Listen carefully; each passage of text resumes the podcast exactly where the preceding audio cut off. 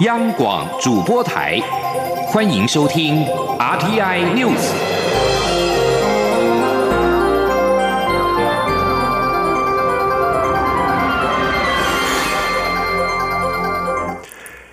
各位好，欢迎收听这节央广主播台提供给您的 RTI News，我是陈子华。第二轮美中外交及安全对话在华府举行。美国国卿蓬佩奥在记者会上表示，美国对台政策不变，也关切中国胁迫他方限缩台湾国际空间。而对此，外交部在今天发出新闻稿表示，诚挚感谢蓬佩奥强力支持台湾的发言。同时，外交部指出，台美关系坚实友好。双方在区域以及全球事务也有紧密合作。未来台湾将继续负起责任，捍卫国家安全，与美国及其他理念相近国家密切合作，共同维护区域和平与稳定。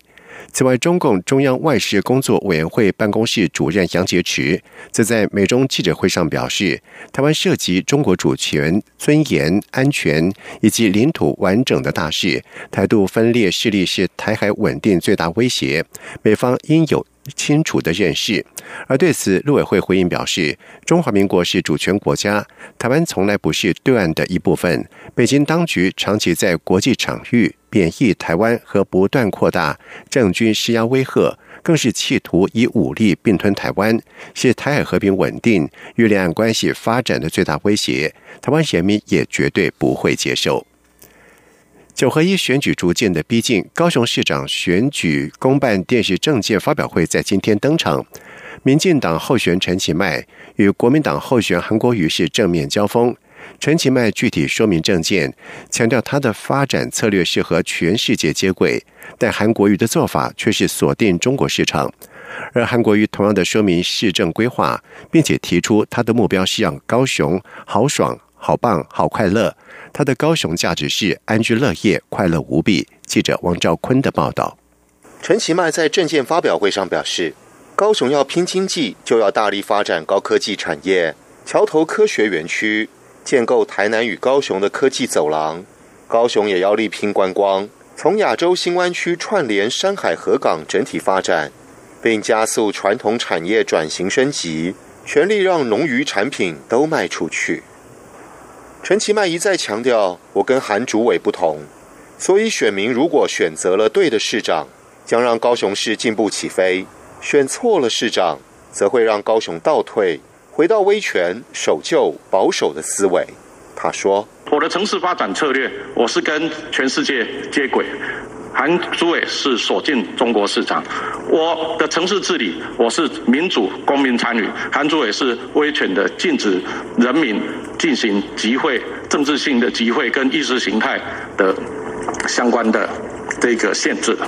韩国瑜表示，假设高雄闭关自守，仍可自己养活自己，也就是说，高雄非常富庶，是台湾最耀眼的珍珠，但睡觉睡太久。所以他的目标就是要让高雄好爽、好棒、好快乐。韩国瑜说：“再来高雄价值，我想就八个字：安居乐业、快乐无比。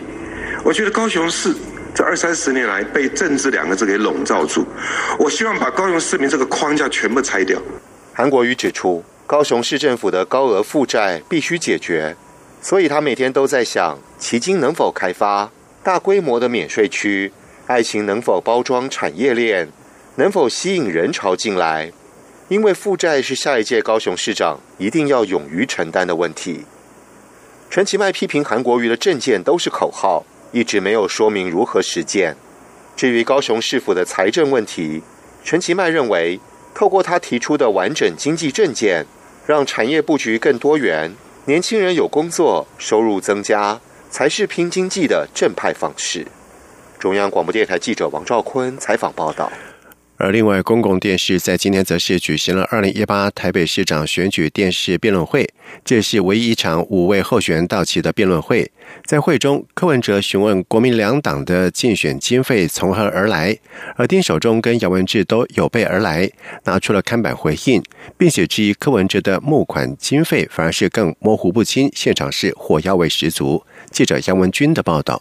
公示十号举办的台北市长电视辩论，五位候选人包括无党籍候选人李习坤、台北市长柯文哲、无党籍吴鄂阳、国民党丁守中、民进党姚文智全员到齐。在交叉诘问环节中，柯文哲询问两党候选人用了多少钱，钱从哪里来，账目经不起检验的人上任后能公正无私的服务市民吗？对此，丁守中及姚文智都有备而来，拿出看板回应。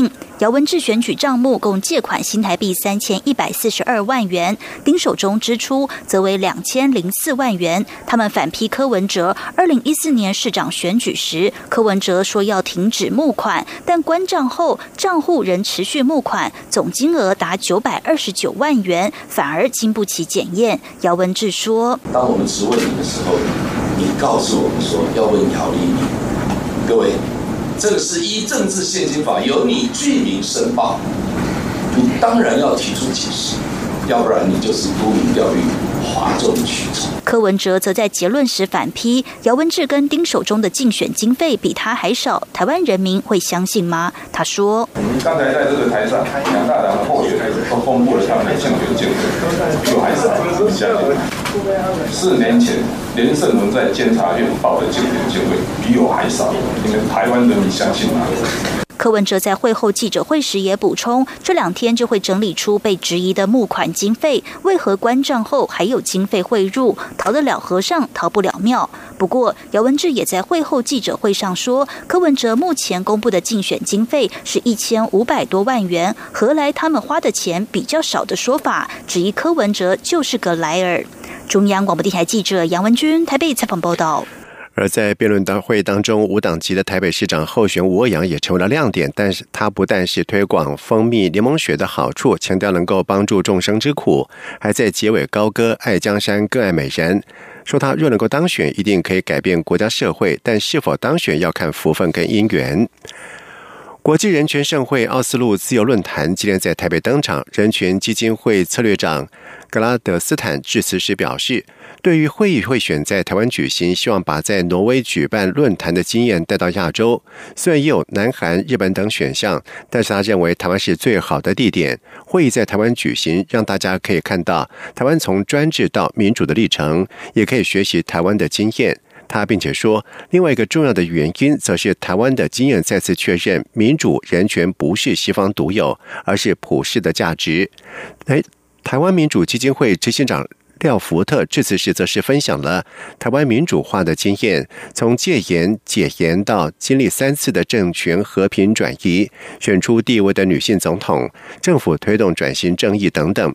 廖福特说：“台湾有过一段黑暗历史，国际处境艰难，要实现普世人权还有一段路要走。但台湾已经度过了最黑暗的时刻，可以向世界各地的人权斗士伸出援手。”在外电消息方面，根据路透社的报道指出，沙地阿拉伯领导联军介入也门内战，对抗有伊朗支持的叛军青年运动。在过程当中，除了有平民死伤，也门更因为这场战事落入了饥荒边缘。沙国跟美国现在已经同意，美国将停止为沙国盟军战机补给燃料。沙国盟军在今天宣布了上述的决定，获得华府证实。而值此之际，沙国已经因为空袭也门夺走平民性命，受到外界详加检视，并且面临全球的愤怒。另外，十月二号，沙国派人到驻土耳其伊斯坦堡领事馆谋杀知名的记者哈绍吉，也可能因此遭受到制裁。引发总理闹双胞宪政危机的斯里兰卡总统希约塞纳在九号宣布。解散国会，准备在明年的一月五号举行大选投票。希瑞塞纳是在他所属的政治联盟坦诚所支持担任总理的拉贾帕克萨，在国会仍缺乏过半数以上席次支持的数小时之后，做了以上的宣布。而综合印度人报等印度媒体在今天的报道。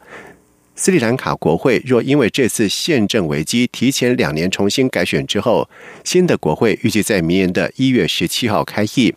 而国会议长贾雅苏瑞亚稍后也致辞，致函给总统，呼吁席瑞塞纳遵守宪法，让国会开议举行信任投票。以上这节整点新闻由陈子华编辑播报。这里是中央广播电台。台湾之音。